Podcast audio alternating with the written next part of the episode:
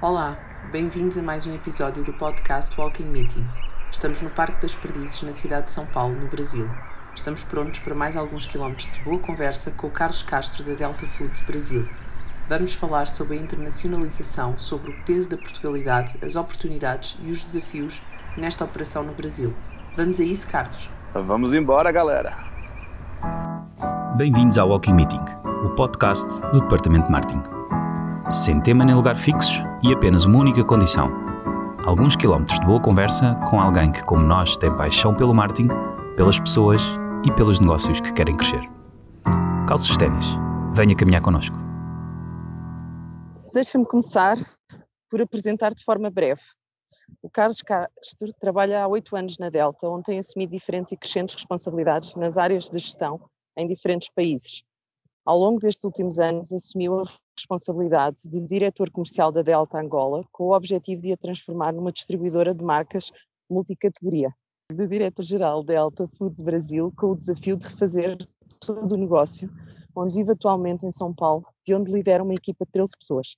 Antes disso, passou por várias marcas, ainda em Portugal, como a Danone, Nike e Coca-Cola. Em Portugal, a marca Delta dispensa apresentações. Podes começar por explicar-nos o que é, como é vista e em que fase está a marca no Brasil? Então, a, marca no Brasil, ela passou já por várias fases. Estamos no Brasil diretamente desde 2012, na época com um convite de um cliente de retalho, que nos desafiou para vir para o Brasil e desenvolver o sistema de cápsulas aqui no Brasil. Então, essa foi a nossa porta de entrada no Brasil, apesar de que, uh, uns anos antes, tínhamos já um distribuidor que nos desafiou em, em Portugal para vir uh, trazer a Delta para o Brasil. Então, o nosso distribuidor mais antigo, que era o Brasil, que está em Recife, e foram eles que começaram um negócio com umas lojas que se chamam Delta Express, que na época uh, só tinha as lojas de rua em Recife e que hoje é uma das nossas maiores montras uh, no Brasil, porque entretanto o negócio foi evoluindo, uh, eles têm muitas lojas nos aeroportos, então é, é, uma é um dos nossos cartões de visita, um dos pontos onde muita gente Uh, diz, eu já vi a Delta, eu já vi o vosso café, eu já provei o vosso café, gosto muito do vosso café,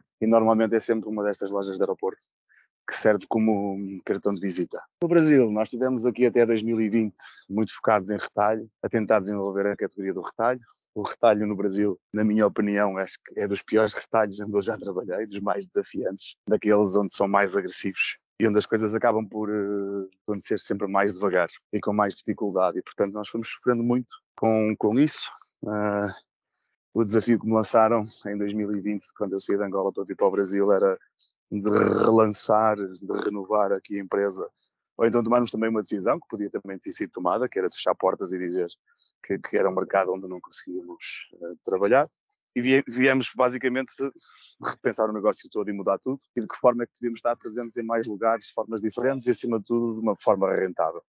Uh, porque uh, o Brasil é um país uh, com enormes oportunidades, mas também com um custo muito alto e, portanto, facilmente se perde dinheiro, facilmente se tem prejuízo e as empresas desistem porque acham que, que o mercado não é interessante. Na verdade, o que nós achamos é que o mercado é muito diferente e não dá para fazer as coisas à moda portuguesa. E, portanto, temos que pensar diferente, não só em termos de marketing, de, de, daquilo que toda a gente acha sempre que, que é o básico, mas também naquilo que é a operação, aquilo que é o negócio do dia a dia, tem que ser muito, muito diferente, pensar de uma forma muito diferente. A marca tem alguma notoriedade, ok? Não somos a marca mais conhecida. Se formos fazer aqui um, uma pergunta no parque, se alguém conhece a Delta, provavelmente vamos chumbar no teste, mas, mas tem alguma notoriedade, um, até às vezes mais do que a gente pensava, e vamos estando cada vez mais presentes em lugares onde as pessoas nos vão encontrando. E agora o desafio é podermos, ah, agora que estamos bem, que estamos saudáveis e que estamos a crescer desde depois da pandemia, não é? Depois de sofrermos aqui bastante com a pandemia, a ideia é que, que hum, possamos um, ganhar outra notoriedade, mas sempre com os pés no chão. Uh, não adianta fazer carnavais se não houver uh, dinheiro para o pão do dia a dia. Qual o valor que teve ou tem de ser uma marca portuguesa? Ajudou, prejudicou aqui no Brasil? Deve-se ocultar, uh, exibir? Ou seja, o que é que tu sentes com a tua experiência, quer em Angola, quer no, no Brasil, o que é que tu sentes por ser uma marca portuguesa e internacionalizar uma marca portuguesa? Olha, são, são sentimentos diferentes. Em Angola, por exemplo, as marcas portuguesas são as marcas de, de, de há décadas. Uh, há uma aproximação muito grande uh, a Portugal, mesmo que às vezes não gostem dos portugueses ou que ainda exista algum sentimento de, de, responsabilização dos portugueses do, do tempo das, das colónias, porque está lá marcado e é normal. Mas as marcas são as marcas de sempre. É o Homo, é o, a pastilha Gorila, é a, a bolacha Vieira de Castro. São marcas portuguesas que estão lá e que toda a vida eles consumiram e, portanto, sabem que o produto português não só não é, não é sequer a questão de ser português, é a marca deles. É a marca que toda a vida viram. No Brasil é um bocadinho diferente. No Brasil nós já tivemos aqui vários sentimentos diferentes. Uh, o que é que a gente sabe? Não é? Porque isto vai sempre, a gente vai sempre tentando descobrir uh, coisas novas e, e ouvir o mercado. Sabemos que o bacalhau, o vinho do Porto e o pastel de nata passam, então isso é português. Eu costumo brincar muitas vezes e dizer que as pessoas acham no Brasil que a gente come bacalhau de manhã à noite, bolinhos de bacalhau ao pequeno almoço, um bacalhau alagareiro ao almoço e um bacalhau com natas ao jantar. Isso, isso é português, apesar do bacalhau vir da Noruega. Isso é português, bacalhau é português. O pastel de nata está em todo lado. Há várias empresas e várias pessoas a, a, produzir já localmente e a vender e está em todo lado. E é um, uma sobremesa que adoram, não é? Um, um bolinho que adoram. O vinho do Porto também, o vinho português também. Okay? Quando digo vinho do Porto, não é só vinho do Porto, o vinho português tem uma enorme aceitação no mercado. Somos a, a, andamos ali sempre entre o segundo e o terceiro lugar em termos de exportação para o Brasil. Tudo o resto depois é uma coisa um bocadinho mais desconhecida. Nós achamos inicialmente, no caso da Delta, que dizer que o café era português não ia ser uma coisa boa. Primeiro estamos no país produtor de café. É? Então, é, a primeira pergunta que eles fazem, mas vocês produzem café em Portugal? Aí a gente diz, não, é que produzir café é uma coisa e fazer café é outra. Né? Fazer blends, fazer a torra e fazer o melhor café do mundo é uma coisa diferente. Uh, então achamos que, inicialmente, né, achamos que dizer que era um café português não ia ser um, um ativo para a marca, não ia ser uma coisa que nos ia ajudar no mercado. Entretanto, transformamos essa parte numa coisa de café de padrão europeu. Porque achamos que se for uma coisa de padrão europeu, o brasileiro já valorizaria, porque o brasileiro gosta muito de algumas coisas estrangeiras, da mesma forma que, que, e que gosta muito dos Estados Unidos de algumas coisas, uh, valoriza também uh, algumas coisas da Europa, em que uh, o facto de ser importado é uma coisa de qualidade e de prestígio. Então fomos um bocadinho mais por aí, pelo café de padrão europeu. Hoje já não temos bem essa visão, ou seja, já achamos que a marca Portugal pode ser uma coisa que possa ser associada, ok? Porquê? Porquê?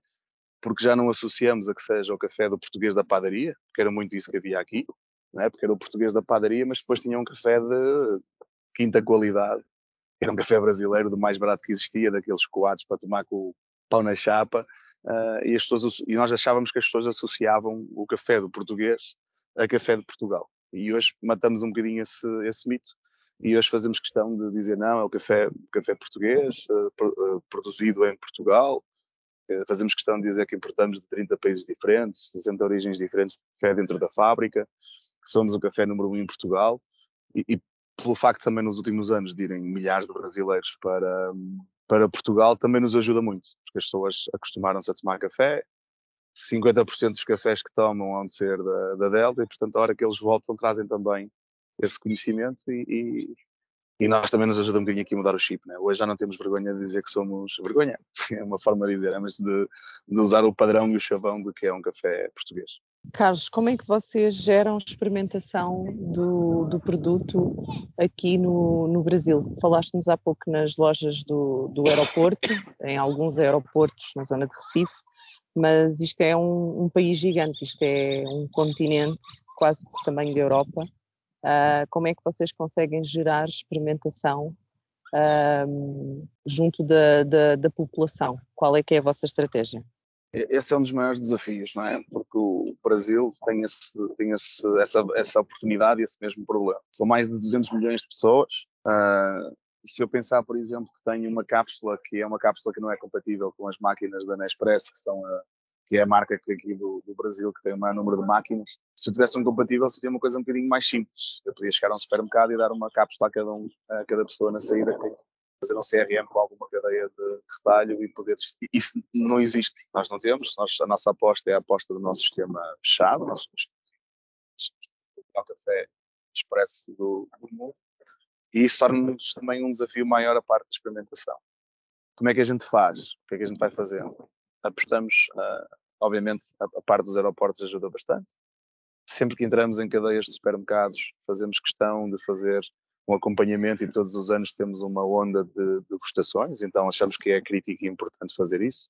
Estamos presentes em algumas das principais uh, feiras também aqui de, de, São Paulo, fizemos a APAS, fizemos a FIPAN, que é uma feira de padarias, e temos tentado ir por aí, uh, além, obviamente, da evangelização do boca a boca, não é?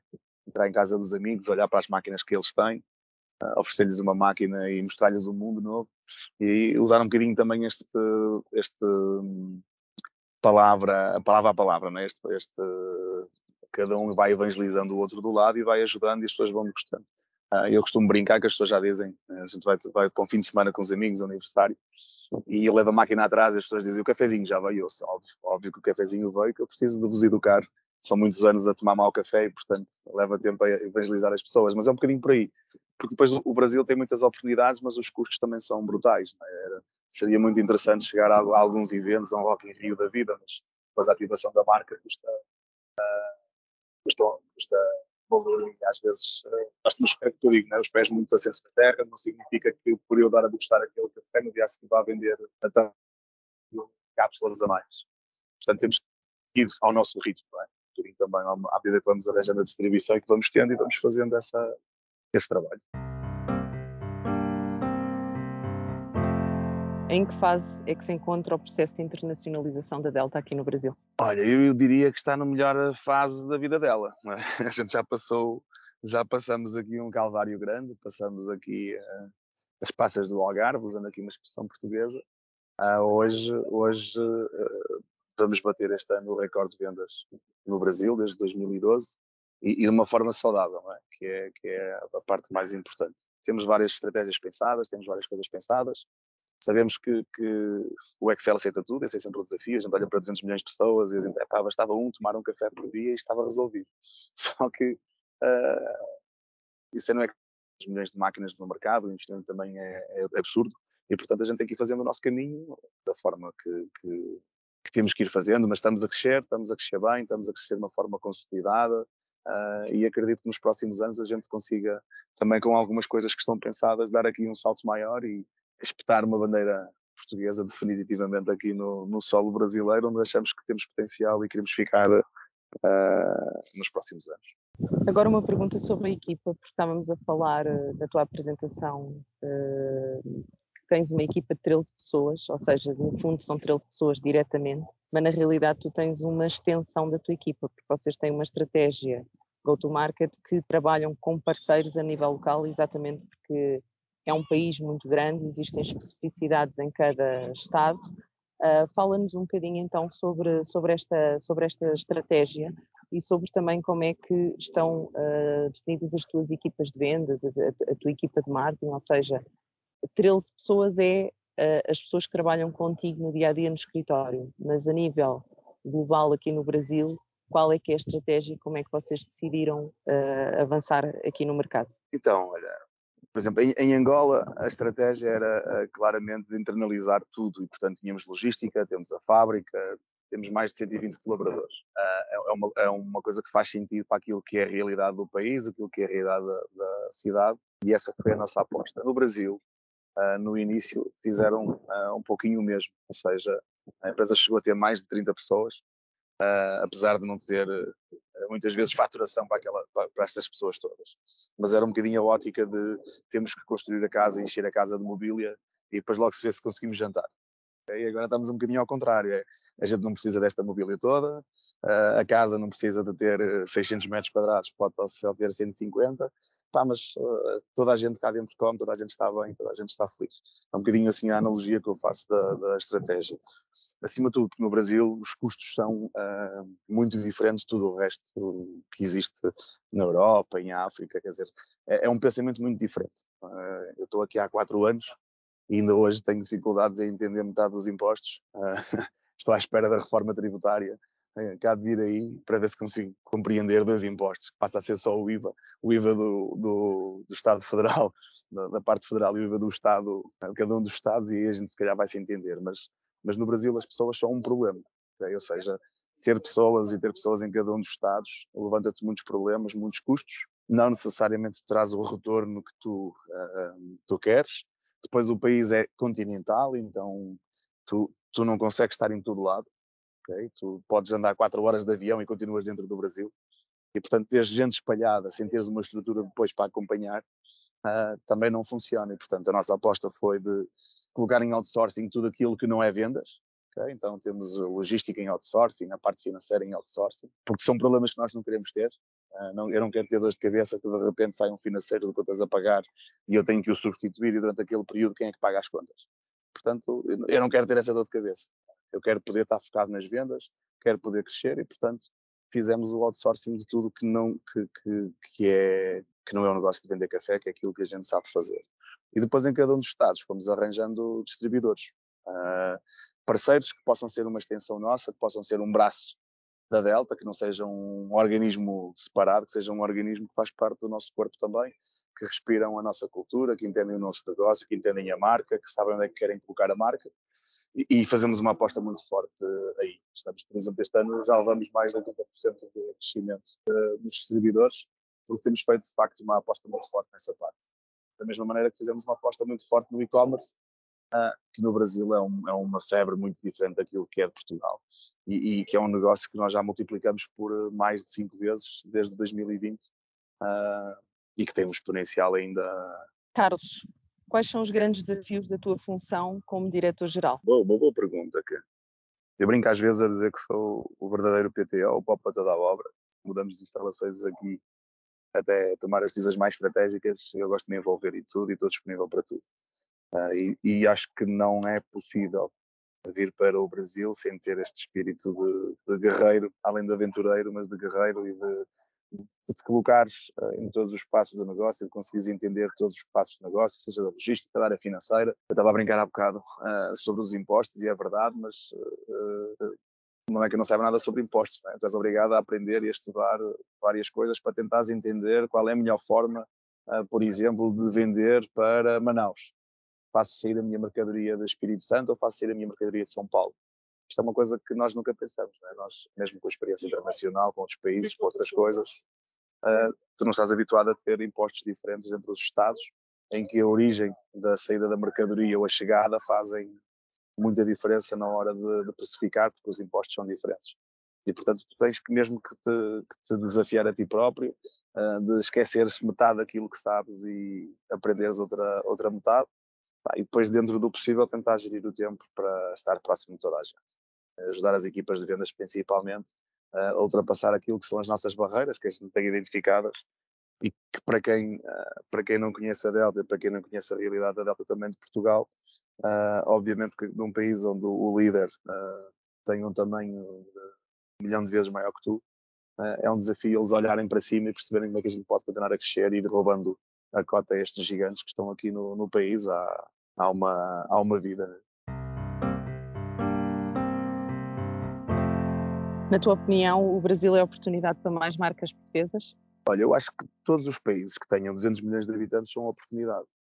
Uh, acho, que, acho que o que nos falta a nós portugueses e a nós Portugal é também, não é? Uh, eu costumo brincar que a gente conquistou o mundo inteiro e depois ficamos só com um retângulozinho no final.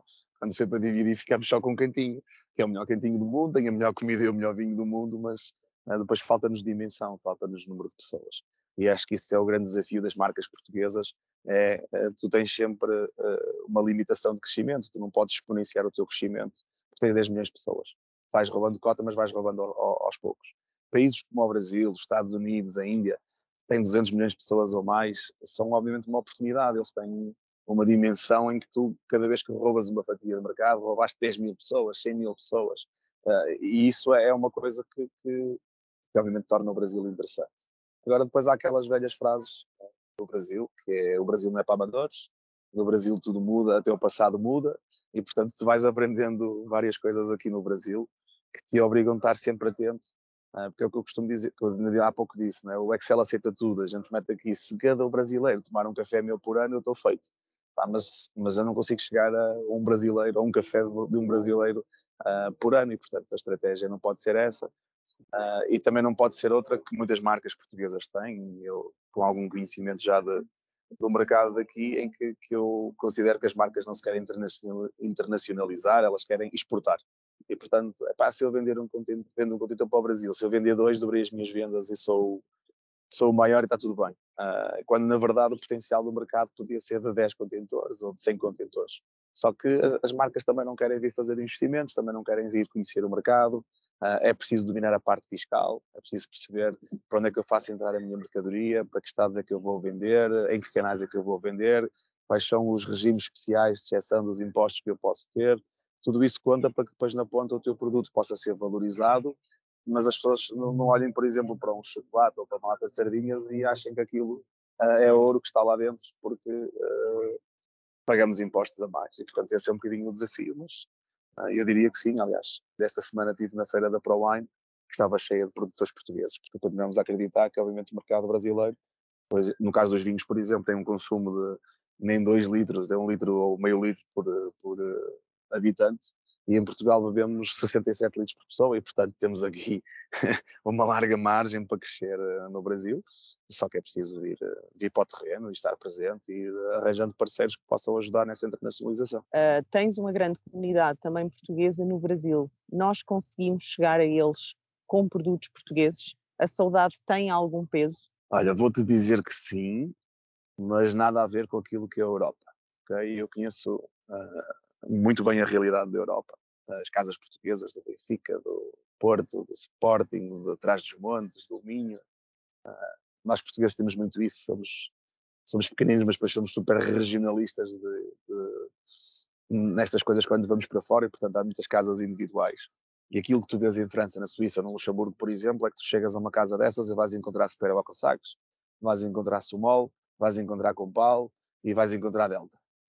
Assim, de uma forma geral, isto vês. Obviamente que depois o vinho é português, uh, aí já tens muitas marcas, mas estas coisas tu vais encontrar em todo lado.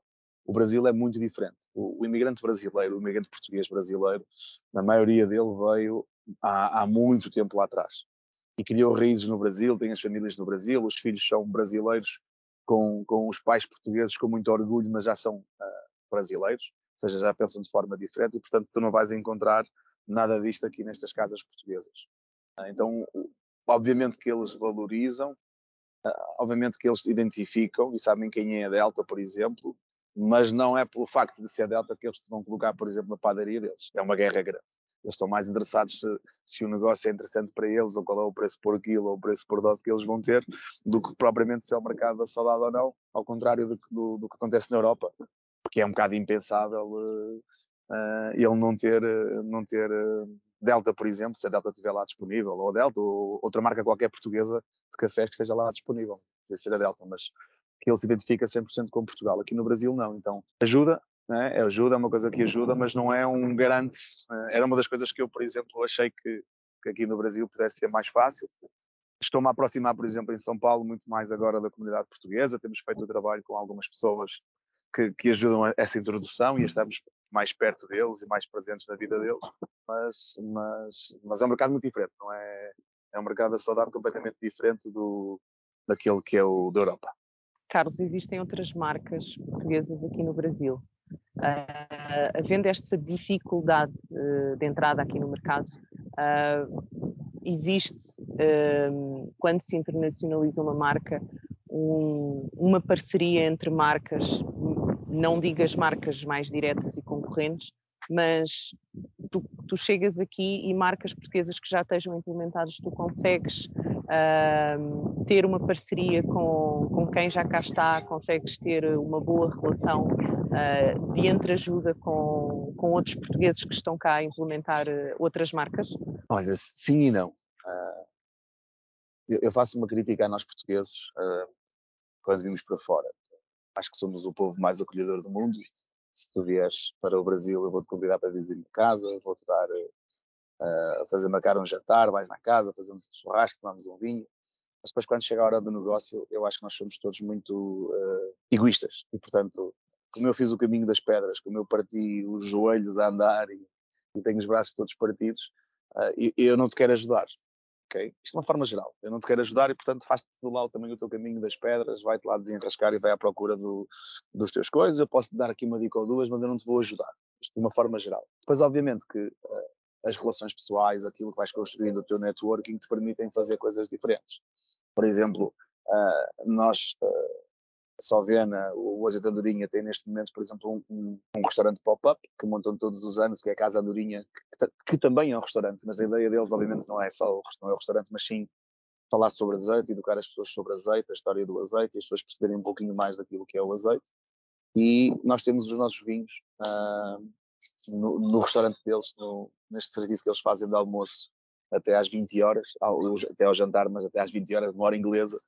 Uh, e tem os nossos vinhos, uh, porque eu e o Vasco fizemos essa parceria em que eu cedo o meu produto num preço super especial, porque para mim é importante é estar lá presente e para ele também é importante ter um vinho português e não ter uh, um vinho chileno ou outra coisa qualquer que não casa depois com o azeite português e com a história da Portugalidade que estás a contar.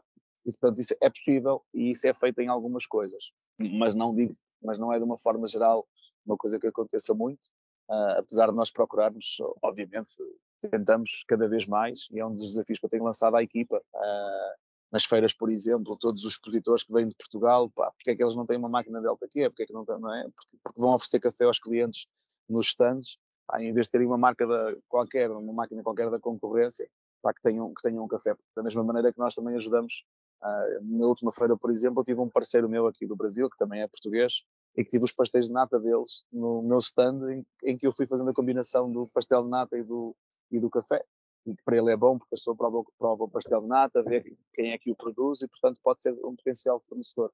E eu acredito muito nestas parcerias. Acho é que nós, portugueses, não, nem sempre nos lembramos disto e nem sempre fazemos esta, este forcing de, de estarmos sempre juntos. Estamos com a TAP, por exemplo, a TAP vai e nós vamos atrás com a TAP, ou, ou outros tipos de empresas portuguesas que nos possam ajudar a divulgar um bocadinho aquilo do início da conversa, não é? Como é que a gente faz degustação? É pá, se a TAP está numa feira de turismo e tem lá 50 mil pessoas por dia, a Delta tem que lá estar e tem que conseguir influenciar mil pessoas com, com um café, por, pelo menos.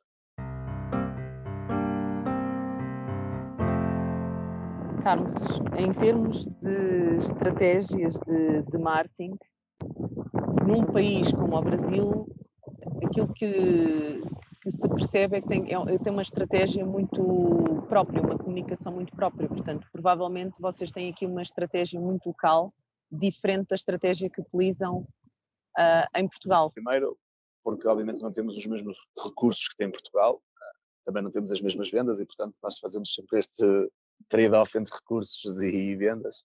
Uh, Portugal vende muito mais do que nós e, portanto, tem outros recursos, tem uma marca com mais de 60 anos, tem um caminho uh, tem uma direção, tu vais encontrar a Delta em todos os festivais de música, vais encontrar nos estádios, vais encontrar nas maratonas, e portanto há um caminho muito bem definido da marca uh, e com um investimento também por trás. Na hora que tu vais para fora, para o Brasil, primeiro os investimentos no Brasil, pela mesma oportunidade dos 200 milhões, o custo também é de 200 milhões e, portanto, uh, não, não basta trazer uma mala cheia de dinheiro, primeiro porque pode não chegar e segundo porque não é só, não é só o dinheiro que faz o, sucesso. E acima de tudo, aquilo que é o nosso maior desafio, aquilo que nós aqui, operações cá fora, no caso do Brasil, sentimos sempre é de desafiar as nossas equipas internas a virem para o terreno e a estarem aqui e a estarem a respirar. A hora que eu estiver em Portugal a pensar de, de Portugal para o mundo, uh, no caso do Brasil eu vou falhar. O consumo é muito específico. Uh, as pessoas, 80% das pessoas não tomam expresso, tomam coado e gostam de no café ou no expresso de pôr Nutella ou de pôr leite ninho ou de pôr outra coisa qualquer que nós portugueses até nos benzemos quando olhamos para aquilo. Mas na verdade é o consumo que eles têm, é daquilo que eles gostam, porque gostam das coisas mais doces. Então, uh, não só em termos de produto, porque a estratégia de marketing para mim não passa só pelas publicidades ou pela forma como tu comunicas, mas também pelo aquilo que é o teu portfólio, como é que são as tuas embalagens, como é que tu abordas o mercado. E isso é uma coisa crítica que nós uh, todos os anos fazemos um reset e pomos tudo em causa de novo e pensamos tudo outra vez de novo e para nos irmos adaptando e para irmos mudando sem pudor aquilo que achamos que não funcionou. Se não funcionou, paciência, tentamos outra coisa, mas não ficamos aqui a insistir uh, que se calhar foi a campanha que foi mal ou que devia ter sido feita de outra maneira. Ah, tentamos tropicalizar, obviamente, aquilo que podemos tropicalizar, mas uh, não vivermos debaixo desse, desse, como é que eu ia dizer, dessa estratégia, que é ter uma estratégia em Portugal em que a gente depois só tropicaliza e em vez de dizer uh, o pessoal, dizer a galera, e já está feito, não é, não é isso que queremos fazer. Uh, não há maior exemplo do que uma McDonald's, que é uma marca global e é McDonald's em todo o lado, e chegamos aqui ao Brasil. Olha, esse é um excelente exemplo, porque tu vês literalmente toda a comunicação a dizer Mackie, e é Mackie com, com M, é um quê de quá quá, um U e um I, é Mackie mesmo. Mackie, e, e, e, tu vês de facto que toda a gente no Brasil, o consumidor abraçou a campanha e, e faz questão de dizer ainda mais uh, Mackie do que tentar dizer Mac ou outra coisa qualquer. Uh, e, e depois o Brasil é um país de muitas realidades, não é? Cada estado é um país. E, portanto, às vezes até mesmo a comunicação que tu fazes em São Paulo, a forma como tu comunicas em São Paulo, pode não servir para Manaus, pode não servir para Santa Catarina, onde são mercados, por exemplo, uh, muito específicos e muito próprios, porque as pessoas são bairristas, porque gostam do produto da região deles, e portanto é muito mais difícil tu entrares e tu tens que ir adaptando a tua estratégia uh, de comunicação, do produto, de, de, como é que entras no mercado, se é pelo distribuidor, se é pelo supermercado, tudo isso muda aqui de estado para estado, muda e portanto é, é um dos maiores desafios, não é? é não, é um, não é um país, é um continente e portanto estamos sempre a, a, tentar adaptar-nos à realidade de cada um dos lugares. Acho que realmente é um dos grandes desafios de uma marca uh, que tenta inter internacionalizar. No caso de internacionalizar para um Brasil, nós não nos podemos esquecer que só o Estado de São Paulo é o tamanho de Portugal. Portanto, e se nós já para Portugal temos uma estratégia diferente para cada área, mais ou menos, imagina então realmente no Brasil, que são locais e zonas totalmente diferentes, com sotaques diferentes, com culturas diferentes, uh, com influências de países diferentes também na, na cultura de, de, cada Estado, e isso faz toda a diferença. Portanto, eu acho que realmente é um grande desafio, enquanto diretor-geral e com uma equipa tão pequena, entre aspas, para um continente tão grande, tu conseguis fazer tantas parcerias diferentes para conseguires levar a marca a todos os Estados de formas diferentes e financeiramente continuar a ser rentável. Olha, eu, eu acho que o segredo é exatamente esse. No Brasil, se tu não compartilhas, se tu quiseres ganhar a margem toda, tu vais morrer, ok? Porque o teu custo de fazer sozinho, no final, vai ser muito maior. A tua margem é maior, mas o teu custo final, a tua dor de cabeça vai ser muito superior. Portanto, eu acho que no, no Brasil, claramente, isso é uma coisa que, que, todas as marcas de sucesso que internacionalizaram no Brasil têm e fazem, todos têm parceiros, ok? Há grandes marcas de vinhos podem ter 15 distribuidores num país deste. Não tem um, tem 15. E, portanto, esse é o, é o caminho. Eu, eu, gosto sempre de dar dois exemplos para as pessoas que estão em Portugal entenderem a dimensão do, do Brasil, mais do que dizer 200 milhões ou que é um continente. Imaginem estes dois casos. Uh, um desafio para mim, por exemplo. Uh, os correios em Portugal custam o mesmo. Então, o e-commerce, a hora que, que, eu quiser vender de Lisboa para Braga ou para, para o Algarve, eu vou pagar 3,5€. Então, quem está a fazer e-commerce em Portugal, o frete é uma coisa que não, não é um problema. São 3,5€. Está sempre feito, tanto faz. Maior ou mais pequeno, um bocadinho, não, a distância é igual. No Brasil, uh, eu posso pagar uh, 10 reais para uma entrega em São Paulo ou uh, 120 reais para uma entrega em Recife. De 10 para 120 não há dinheiro que pague isto. E, portanto, se eu não precificar correto, se eu não fizer as minhas contas do frete correto e se eu não cobrar esse frete, eu vou perder dinheiro. Portanto, rapidamente eu vejo as minhas vendas a crescer, uh, fico entusiasmadíssimo e a seguir, no final do mês, vem a conta dos correios e eu percebo que mais valia estar quieto. Como dizia o meu querido uh, patrão Rui Naveiro, quanto mais vendes, mais perdes, e portanto, às vezes, se não fazes bem as contas, mais vale estar quieto. Um outro exemplo, eu tenho dentro do estado de São Paulo, é? tu disseste que era o tamanho de Portugal, mas é um tamanho de Portugal com 40 milhões, portanto são 40 milhões de pessoas dentro de um estado. E onde as distâncias são também grandes. Uh, na sexta-feira passada, por exemplo, o técnico liga-me às duas da tarde da assistência técnica, Carlos, um cliente, a máquina está parada. Só que fica a 150 km. Ora, isto é a mesma coisa que a gente estar em Braga e dizer que a máquina em Coimbra uh, e, portanto, eu vou sair de Braga para ir a Coimbra consertar uma máquina numa sexta-feira. Só que não tenho autoestradas e estrada vazia. Eu tenho uma estrada nacional com muito trânsito e, portanto, aqueles 150 km que ele vai fazer vão demorar mais de 3 horas para um lado e mais 3 horas para o outro. E, portanto, isto é uma conta que depois não fecha, que não funciona. E, portanto, qual é o desafio? Eu tenho que ter um parceiro de assistência técnica em cada uma destas regiões, que é uma das coisas, por exemplo, que estamos a fazer agora e a mapear, que é como é que eu posso pegar na minha equipa de assistência técnica e terceirizar uma parte do serviço daquilo que é longe, porque aquilo que eu vou gastar em carro o custo do homem e das horas, é muito superior a ter um parceiro no local que me possa dar essa, dar, essa, assistência.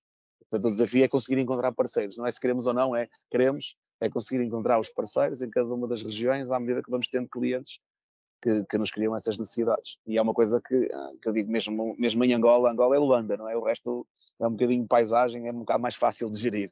Mas uh, no, no, Brasil, não. No Brasil, à medida que vais crescendo e que vais penetrando nos Estados, os desafios vão crescendo e precisas ter parceiros, senão, senão é impensável conseguir aguentar no mercado. Carlos, quantos cafés bebes por dia?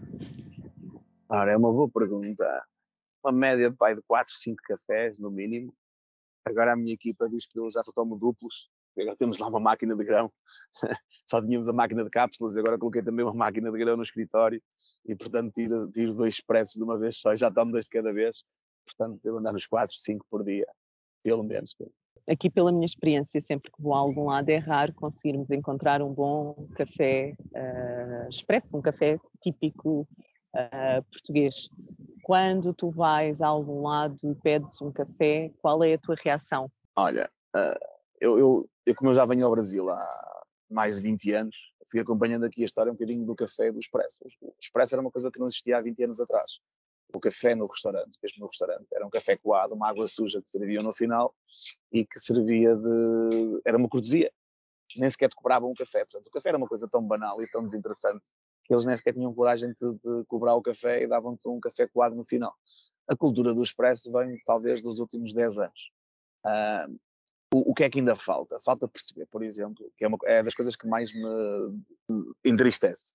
É um tipo que tem estrelas Michelin que serviu uma refeição Michelin, que serviu um vinho top. E no final eu peço um café e ele me serve um café, uh, ainda que possa ser de uma marca conhecida, mas de um café que é horrível. E ele acaba de matar aquela refeição. O meu prazer acabou ali. Eu estava numa viagem, não é? um crescendo de sabores, e depois, em vez de ter uma coisa que me, que me remata a boca, que me deixa ficar o gostinho do café agradável, não, eu fico alguma coisa amarga. Normalmente as torres são muito fortes, e portanto é sempre amargo é, ou é amargo, ou então é um café ácido que não tem sabor nenhum e que passado 10 segundos desapareceu da, da boca. E portanto, aquilo que eu faço sempre já, agora, não, agora já faço sempre, é perguntar qual é a marca do café. Há algumas que eu já risquei no meu mapa, se ele disser é este, eu digo lá, então esqueça de estar que eu fico por aqui. Há outras que eu vou tomando e vou experimentando. Uh, e, e, também há, obviamente, marcas concorrentes internacionais que, que têm bom café e quando é assim eu também tomo café, não tenho problemas em tomar o café mas de uma forma geral ainda existe muito mau café, muito mau café em muito lugar e não é uma coisa que ainda seja valorizada pela maior parte dos clientes. Ou seja, é, é difícil, é um, é um, um trabalho de uma de evangelização grande, dele perceber que além de conseguir tirar com menos gramas num café nosso, por exemplo, do café da concorrência, o nosso café é muito melhor e, portanto, ele, ele que está a cobrar um euro, um euro e vinte, porque os, os, cafés não são baratos no Brasil, uh, no, quer dizer, em São Paulo pelo menos não são, no resto eh, depende, mas no, no, no São Paulo vais pagar 7, 8, 9 reais, estamos a falar de um euro e vinte, um euro e trinta, um euro e quarenta, aí ele tem que me servir uma coisa de qualidade, e isso é um desafio ainda para alguns, uh, para alguns clientes que, que, ainda não, não entenderam que uh, o cliente está a pagar e que se calhar em vez de 7 podia pagar 7,20 e aqueles 20 centavos pagam a diferença para o meu café e ele tem um bom café e vai ter um cliente que vai voltar mais vezes e que vai consumir mais. E portanto esse é o, é o nosso trabalho.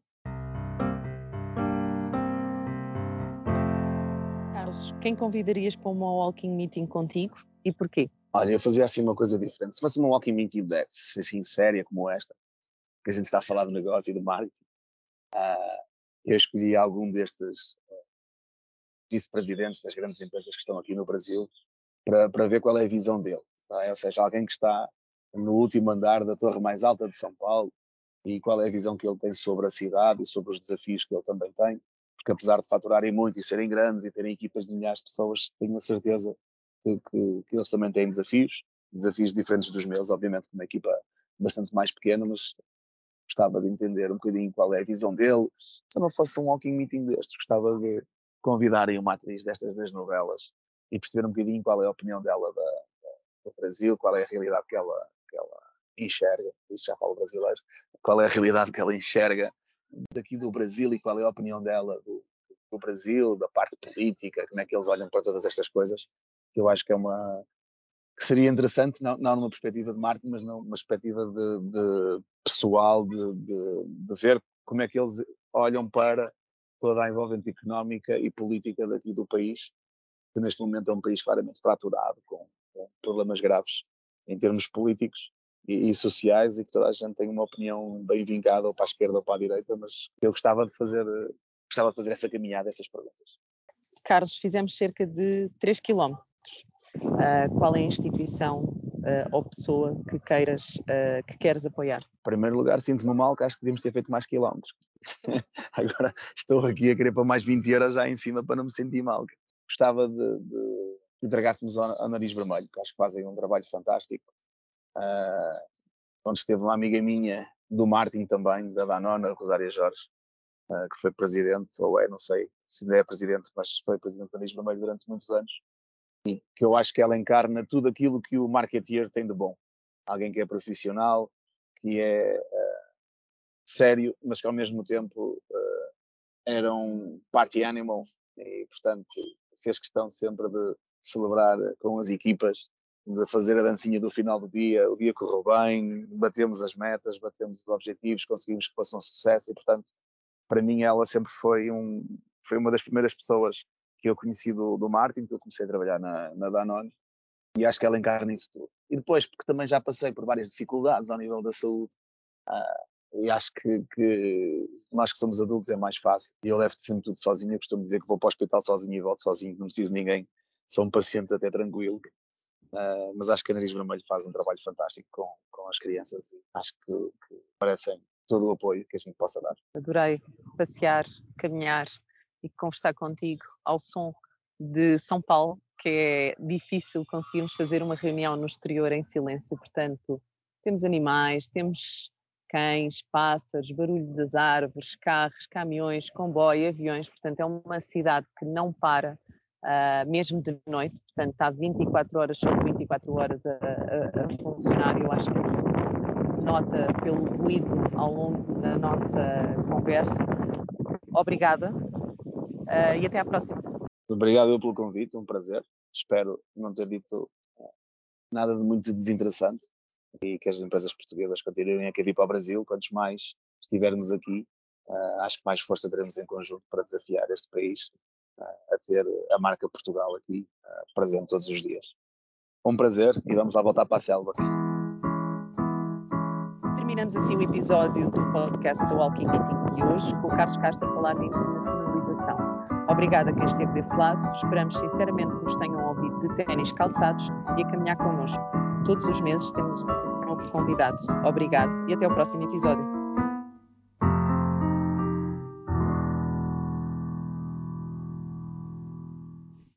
Todos os meses temos um novo episódio. Siga-nos no LinkedIn do Departamento de Marketing Portugal, no Spotify ou no Apple Podcast.